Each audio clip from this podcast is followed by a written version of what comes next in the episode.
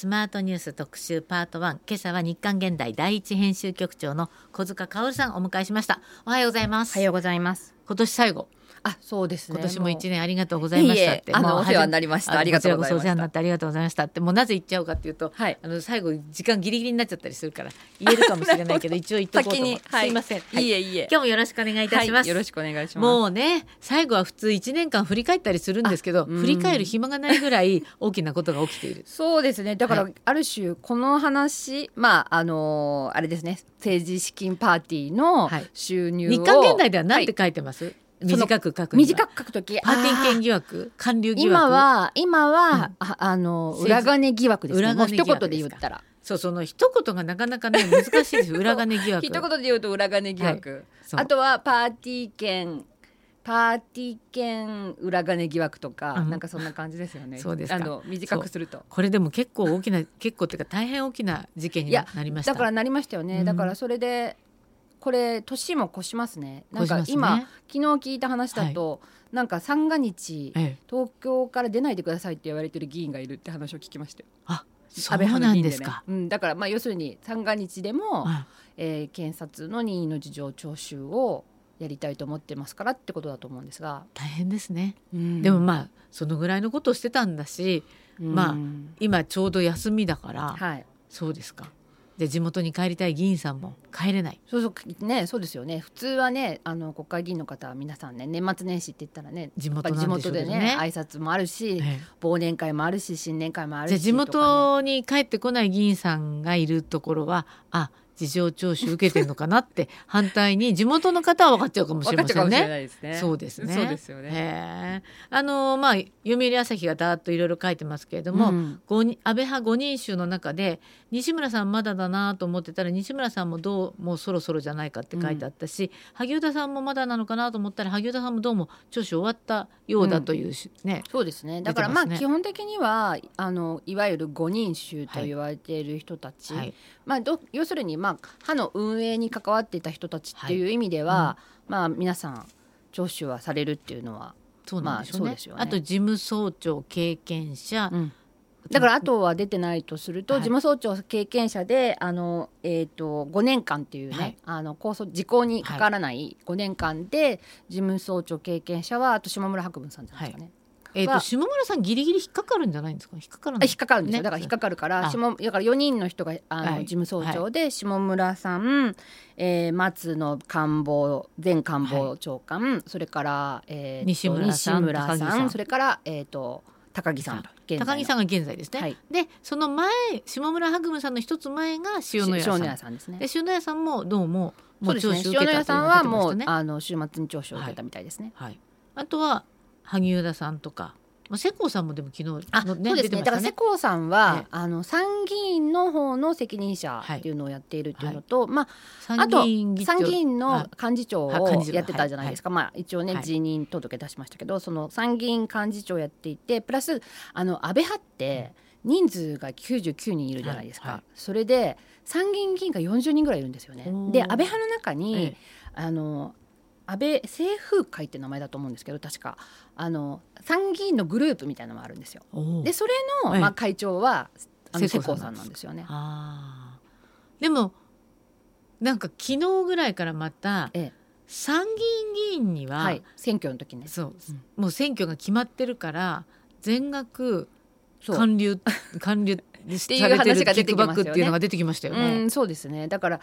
結局選挙の時に、うん、あの今まではそのノルマよりも上回った分がキックバックっていうのを通常時はやってるんだけれども、うんはい、参議院選挙がある時の3年ごとの時は、参議院議員の人には要するに、まあ、選挙頑張ってねっていう意味で全額キックバックしてたっていうね。すごいですね、うん、いやだから、まあ、こういう話が出てくると、結局そのキックバックは個々の議員のやっぱりもう選挙活動とかそういうのに使うっていう目的がさいなんかこうあってね、ええ、こういうスキームが出来上がったのかなっていう感じがしますよね。はい、うんやっぱり選挙はこれ選挙の時の事務所費用とかに充てるというよりはもうちょっと違うものに充ててたんじゃないかという話になるわけですよね。だからだからまあいや結局ねこの話、ええ、あの最終なんていうか一つの結論っていうかなんか疑問というか落ち着くのは表の金にしていればキックバックしたとしても、要するにパーティー収入として、そのえっ、ー、と、えー、派閥からの寄付っていう形でね、はい、まあ書いておけば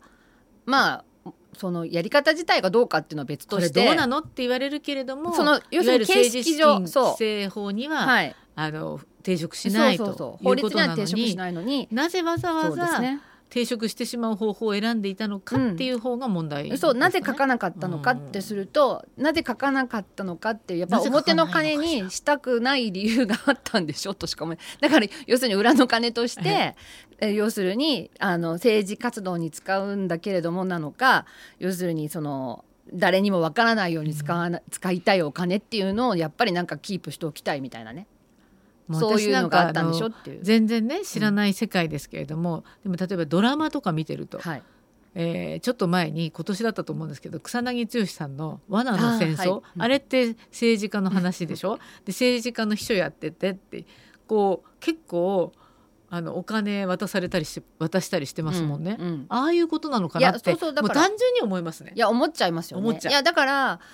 今はそこは分かりませんけど、昔はそういうのはなんか行われてたって言うじゃないですか。はい、で実際に、まああの河合克行さんのね、あのまああれね、なんかここに来てねなんか事情聴取がなんか無理やり供述誘導があったとかって話になってますけど、まああの時にやっぱりその河合杏里さんっていう自分の奥さんの参議院選挙において当選させるためによろしくお願いしますってお金をねこの封筒が立ったとか立たないとかそういう話ありましたもんね。だからなんかだってトイレでトイレで横に並んだ時になんかポケットにおも入れたとかなんかそういう話があったじゃないですか、はいええ、だからやっぱりそういうことが、あの選挙って2019年でしたっけ、はい、だから本当につい5年ぐらい前の話ですよ。そうですね。だからそれぐらいの5年ぐらい前でも、やっぱり参議院選挙にそういう、要するに表に出せないお金が飛んでいたってことになるわけでしょ？よろしくよろしくそうそうそうそう。罠の戦争もそうです そうでしょ。だから結局そういやそういうふうに結局裏のお金にしてるっていう話が出てくると、ええ、結局みんな有権者は、え、あやっぱりそういうことやってんのよねっていうふうに思っちゃうっていうかだからもうそういう状況を作ってること自体が問題ですよね。そうですね、うん、だってこう選挙活動だって全部ボランティアさんだって言ってるけれども、うんなんかそれもありましたね。そういえばあの河合さんの事件の時に、うぐいす嬢が、ね、払って払ってたとかね、うんうん、だから結局お金払うなら、アルバイトとして正式に認めるならちゃんとお金払うとか、それができないんだったらまたとかいろいろありますもんね。まあそうそう。だからまあ特に選挙の時は公職選挙法でね、うん、要するにお金払っていい人はこういう人でとかって全部決まってるじゃないですか。だから結局それを超える形で、選挙のお金を使っているっていうことになると、まあ、要するに選挙の公平性みたいな問題もね、出てくるでしょうし。だけどまあ結局その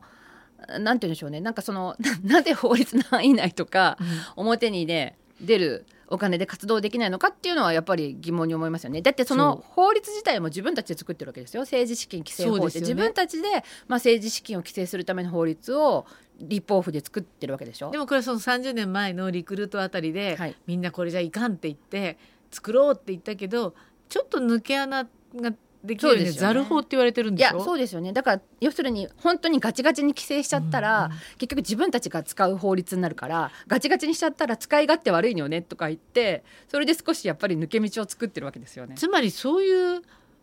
やっぱり自分たちのたを規制する法律は自分たちが作っちゃダメでしょうね。っていうことになりますよね。だからまあせめて例えば、うん、一応立法府だから最終的な法律はそこは責任持って、はい、あの立法府の人が作るとしても、はい、例えばその自分たちが関係するものは第三者。が、例えば提言をもらうとか、はい、国会の中にそういう組織を作って、第三者にまずは案として考えてもらうとかなんかそういうことが必要なんじゃないかっていう話が出てくるのはこういうことになってくるとやっぱりそうですよね。当然ですよね。ね。この間公明党の山口さんが出演した時もあの30年前自分ももうすでに国会議員だったけど、うん。まあ、随分緩いなと思ったと。その時に、うん、おっしゃおっしゃってましたよ。なんだかちょっと不思議な法律だなってあおっしゃってました。だからそうなんですか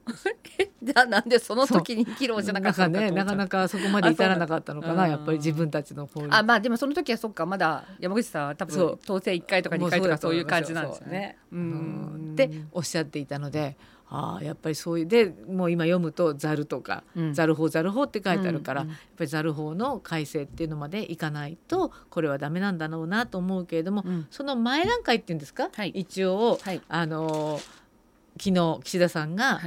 新しい組織、うん、規制法改正を議論する新組織を立ち上げると、麻生さんとか茂木さんと話し合って決めたね、おっしゃってましたけどね。まあだからなんかやらざるを得ないですよね。やっぱりこれだってあの派閥安倍派っていう話になってるけれども基本的にはその自民党の問題ですからね。やっぱり党としてどうするのかって話ですし、うん、その今のざる法っていうところで言ってもその政治改革っていう時にねあの自民党政治改革大綱っていうのを1989年かな、作ってあのいろんなねあの政治改革の文言が並んでるんだけど、うん、その通りやってるかっていうと全然やってないっていうね状態ですからね。そうなんですね。ただなんかあれ私なんかちょっと一つなんか不思議っていうか思ったのが、その要するにまあ、年明けにねできるだけ早い時期に党の信頼回復のための組織組織を立ち上げるって、まあ、岸田さん表明してるんですけど。そうなんですよ。その毅然とした対応って人が判断することで自分で言う私ねなんかね毅然とした対応でってまたこの人なんか言葉の使い方違うんじゃないのかなってすごく思ったのが でなんかちょっと調べちゃったんですよ。毅然としたってどういう意味とかなんか辞書みたいなのでねそうすね。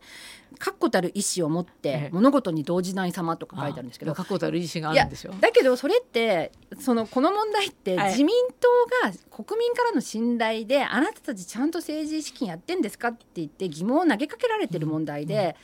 ですよね、でなんか確固たる意思を持ってていや意思がないからそうなっちゃってるんでしょっていうか なんかそんなどうなんですか？そのことは毅然とした対応って。なんか私はちょっと遅いっていうか、うん、もっと早い時点でパッとねこの問題が出ました、まあうね、もう毅然とした対応を取ってきます。って政治改革しますぐらい言えばちょっとこうインパクトもあったけどもう今更集まるのも遅いな、うん、遅いですよね。ね、うん、っていうなんとなくずれ感は感じますけどね。うん、そう。まあいつものいつもの岸田節でちょっとそういう意味じゃ面白かったけどね。後手後手岸田さんそうですね。はい、えー、今日はですね日刊現代第一編集局長の小塚薫さんにお話を伺っています。後半もお話続きあの伺いますのでよろしくお願いいたします、はい、ありがとうございました続いてはスマートニュース特集パート2今朝は日刊現代第一編集局長小塚薫さんお迎えしています。後半もよろしくお願いいたします、はい、よろしくお願いします。あのまあ前半は裏金疑惑の話なんですけども、うん、結局どこまで行くかっていうのがどこまで、まあ、立件まで行くのかっていう話になってきますね。うんうん、小塚さんの取材によるとどうでしょう、ね、いや 正直もう検察がどう考えてるか そこまでは本当わかんないですけど、はい、ただまああのあれですねお尻はありますよね。えっ、ー、と通常国会が年明け、はい、24日です、えー、1月の、はい、今なんか26とか29みたいなそんな遅くなってんですか？最初はね私もなんか19とか22とか、割とそのなんか20日前後みたいなね話で聞いてたんですけど、なんかここに来てもう一周遅れて通常国会になるんじゃないかみたいな、要するに召集日が決まってないっていうか、まあ要するに目処がついてないっていうか、これ誰がどう決めるんですか？いや召集するのはあのあの総理大臣。総理大臣ですから、まあ、自民党とかと、まあ、当然ね。いつもの三役で決めたりするわけですだと思うんですけどだからそこが全然まだなんかこう出てきてないですよね。で要するにあの通常国会の始まる前までに、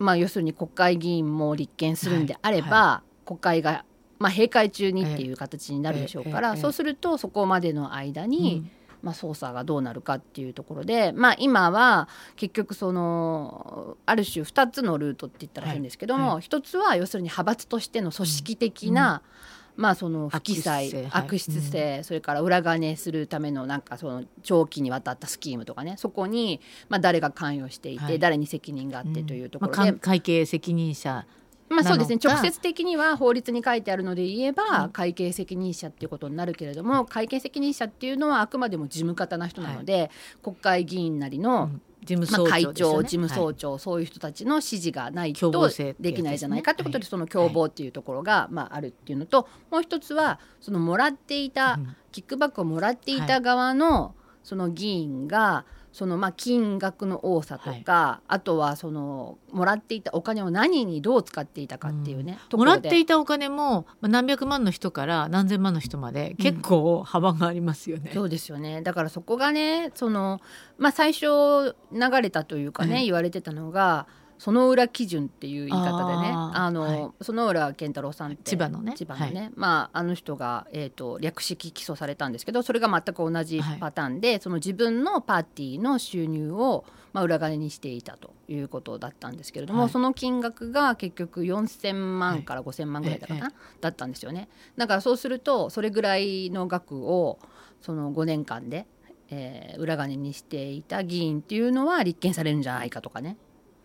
で、まあ、ただそのじゃあ4,000万なら立件だけど例えば3,000万ならされないのかとか。3980万だとなんかセールの値段みたいね、あとだから1,000万以上って結構いたりするんですよね。そう。でも1,000万以上全員立件になってしまうと大変ですね、まあ、すごい人数、うん、1,000万以上で今十何人いるって言われてますからそうするとねまた人数大変なことになるしだからまあその辺がどう判断されるかですよね。そのまあ、結局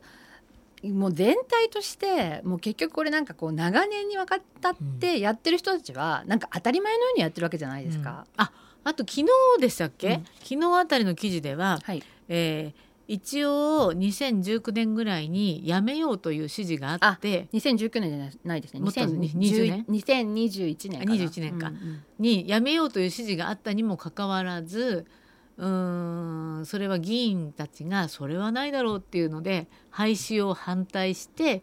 それが流れたっていう。うん、っていうこと、ね、まあ、という話が、まあ、その 一斉に流れている、ね、検察の情報なのか分かりませんけど、はい、あのまあ、流れてきてますけれども、まあ、実際にね、あのだからそうそれは多分なんでその話が出てきたのかなと思うと結局あれですよね。ずっと慣例のようにやってきたってなると、うん、その事務総長の責任って問いにくいじゃないですか。うん、でもやめようと思ったのそうやめようと思ったのにやっぱり復活させたっていうとそこにちゃんと意識が働いてますよね。つまり、うん、悪いことだって意識してたんだなっていうそことですね。そうそうそうそうそう。だからそこそこがあるからそういう話が出てきてんだと思うんですよね。その悪質性とか悪いことだと分かっていたんだけれども、やめたと。でその時にそのやめるやめないの判断っていうのはそれなりの人が基本的に事務総長とかね、会長とかそういう人じゃなければやめるとかやめね、やめないって判断できないじゃないですか、うん、そうするとその人たちの責任になっていくっていう、うん、まあ、1月のじゃあ、まあ、とにかく通常国会の召集が思っていたよりもちょっとずれ込んでいると、うん、そこまでに何らかの動きがあって何人かの人たちは立件される、まあ、バッチ組も立件されるのではないかという感じですか、そうですよね。なここまでだってこんな 大騒ぎしていて、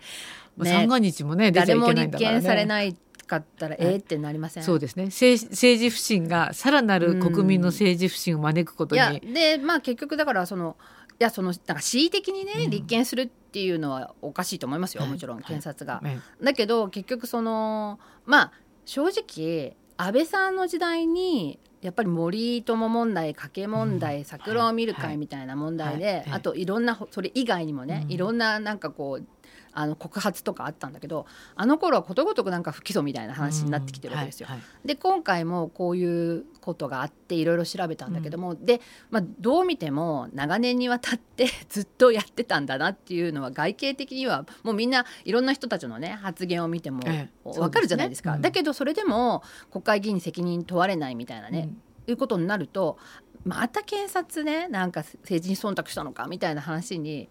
なりかねないし一方であじゃあ政治家は裏金作ってもいいんだねみたいなね。じゃあもう税金払うのやめようかみたいなね感じになりません？そうですね。なんか自分たちのそれがそういうのに使われて、うん、ね。そうそう。じ、まあ、毎年250円？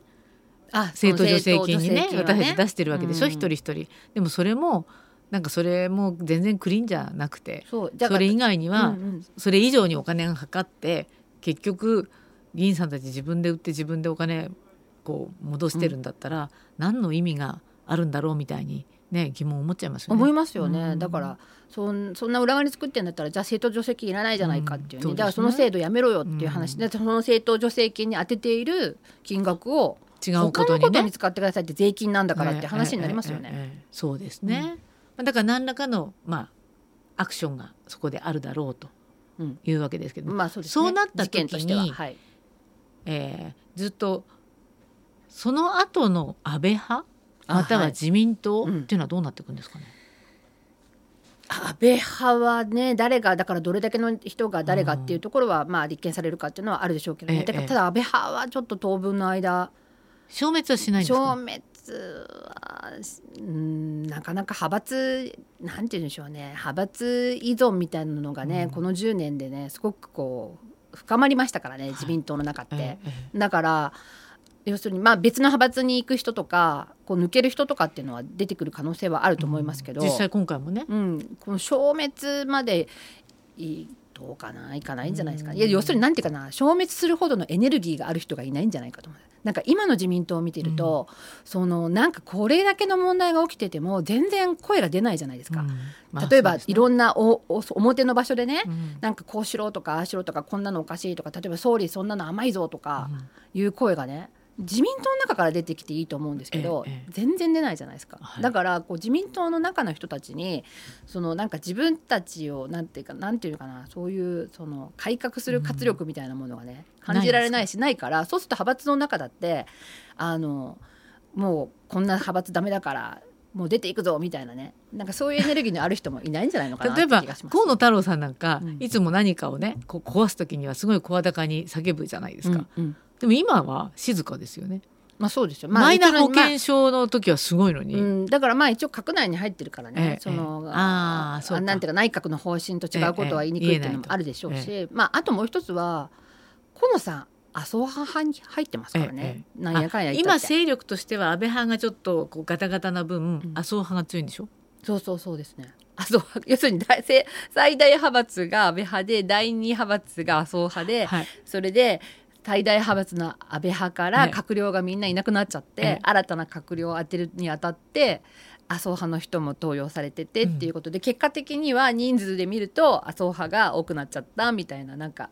いやだけどなんかまあこの後に及んでなんかそういうまた派閥の人数みたいなね話になるっていうのがねね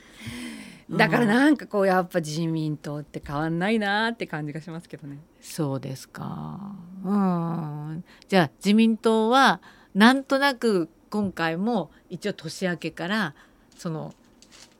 規制法改正議論する新組織が出来上がってそこで毅然とした態度で あの岸田さんはなんかやっていくわけじゃないですか。いやだからそれで終わるのかいやだからやっぱり、まあ、ここねここから先はやっぱりこう有権者側が問われると思うんですけどもやっぱりじゃあそのなんか形は作ろうとすると思いますよ。当然その改革します、うん。はい、それでじゃあそのやっぱり中身をね、まず本当にそれでちゃんと改革できるんだろうか、うん、自民党は変われるんだろうかっていうところを、まあ、よく見なきゃいけないと思いますよね。なんかやっぱりそのややってる感みたいなのがね、うん、もうずっとこのなんか 安倍政権からずっとなんかやってる感政治みたいなの続いてるじゃないですか。で、はい、岸田さんなんかもまさにやってる感政治ですよね。ねこの間のね、はい、あの少子化対策なんかもまさにそうですけど、うん、だから岸田さんある種やってる感政治はこう得意になってきて2年間ね やってきたんで、はい、だから今回のこのね政治改革とか政治資金の問題も、そのやってる感なのか本気なのかっていうところをやっぱりちゃんとこう見極めないといけないなと思うんですけど。うん。うん、だからまあそうやって考えていくとだからそれは次の選挙とかも含めてねあのちゃんとこう自民党は変われるのかこの自民党の政治のやり方でいいのかみたいなところまでね、うん、なんか考えなきゃいけないんじゃないかなって気はしてますけど、ね、野党はしてやったりと、うん、それこそ思って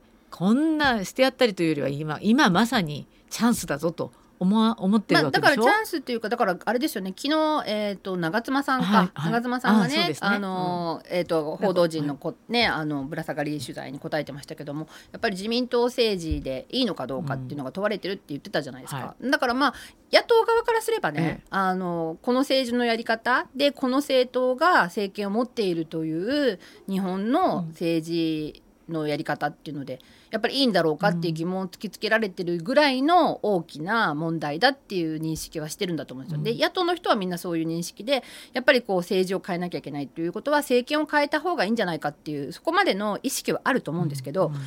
今度それは政権を変える、まあ、あとはあれですよね。あののハウツーというかノウハウというかなんて言うんですかそっちのその地方の方ですよね。だから選挙で、政権変えるためには選挙で過半数をど、いや取らなきゃ自民党以外のねはい、ね。あのところで作らなきゃいけないわけじゃないですか、だからそういう状態をどう作るか、ね、協力もじゃあできるかっていうと今野党全然できない感じが見えてるでしょ、実際にそれでねあの、えーと、この間だったかなあの、えーと、立憲民主党の泉健太さんがね、はい、なんか20日の日だったかな、インターネットの番組でねその要するに野党が次期衆議院選挙で政権交代を実現するために共通政策を掲げて連携すべきだみたいなね、うん、要するにワンイシューでね、うん、まあ、例えばだから前はあったわけそのそういう選挙って例えば行われたっていうのは、まあ、2009年のね政権交代の時もそうだったしそのえー、と前の、うん、えー、と1993年かな、はい、あの新と先そうですね。新と先駆けとか、はい、日本新党とか。新政党とかね、はい、そういうあの日本新党とか、うん、要するにあの非自民の連立政権というのができたじゃないですか、うん、あの時もやっぱり要するに自民党ではない政権を作るという。それでこうね二大政党にしていこうみたいな流れはちょっとあったんだけど,、消えちゃいましたからね、うん、だからまあでもそういう意味で言うと、ええ、最近難しいんでしょうけど。だから、まあ、そういう選択みたいなものがね、まあ、野党が作れるのかどうかですよね、ね、自民党政権をこのまま続けるのか、うん、そうではない政権を非自民で、うん、あの野党で作るのかっていう。で、ま、あとあれですね、ね。うん、ああの自民党の中から、もうちょっと違う政党を、ね、じゃあ今の野党と作っていこうっていう流れができたりするとちょっと大きな流れになるまあ、自民党の中が、ね、割れたりっていうことがあればね。でも全然今そのこう自民党の中の声が聞こえてこないんでしょ？自民党の中にはないです、ね、静かなんでしょ？やっぱりここにいた方がいいなってみんな思ってるなんか今みんななんかこうテレビの出演とかもなんか断ってるらしいですよ。そうなんですか？あれ出る人決まっちゃうんだ。それで石破さんとか、それで石破さんばっかりっていうね 状態になってるみたいですけどね。あそうなんですか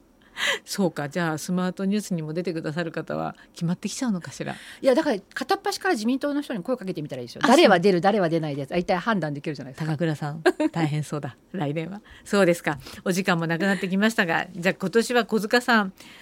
もうどんな一年だったんでしょうね。政治政治に関して言うと。私の政治、うん、難しいね。40秒じゃ言えないね。40秒ではそうですね。そうね。じゃあ来年に向けてせめて期待することとか、はい来年に向けてね、はいはい、なんかもうちょっとなんかいい年になってほしいなっていう感じですよね。そうですね。私たち有権者はそれこそ、うん、まあじゃあどうしていくのかっていうことを真剣に見極める年です。まあやっぱり投票に行くっていうことを心がけなきゃいけないですね。そうですね。やっぱりなんかこう自分ごとっていうふうに考えてほしいなと思いますね。うん、すねこれ一言じゃなくてね、自分たちがか、ちゃんと絡まなきゃいけないんだっていうことを。強く認識すべきですね、うん、そうだと思います。ありがとうございました、今年もたくさんあのいろんなお話ありがとうございます。また来年もよろしくお願いいたします、はい、えー、今日は日刊現代の小塚薫さんでした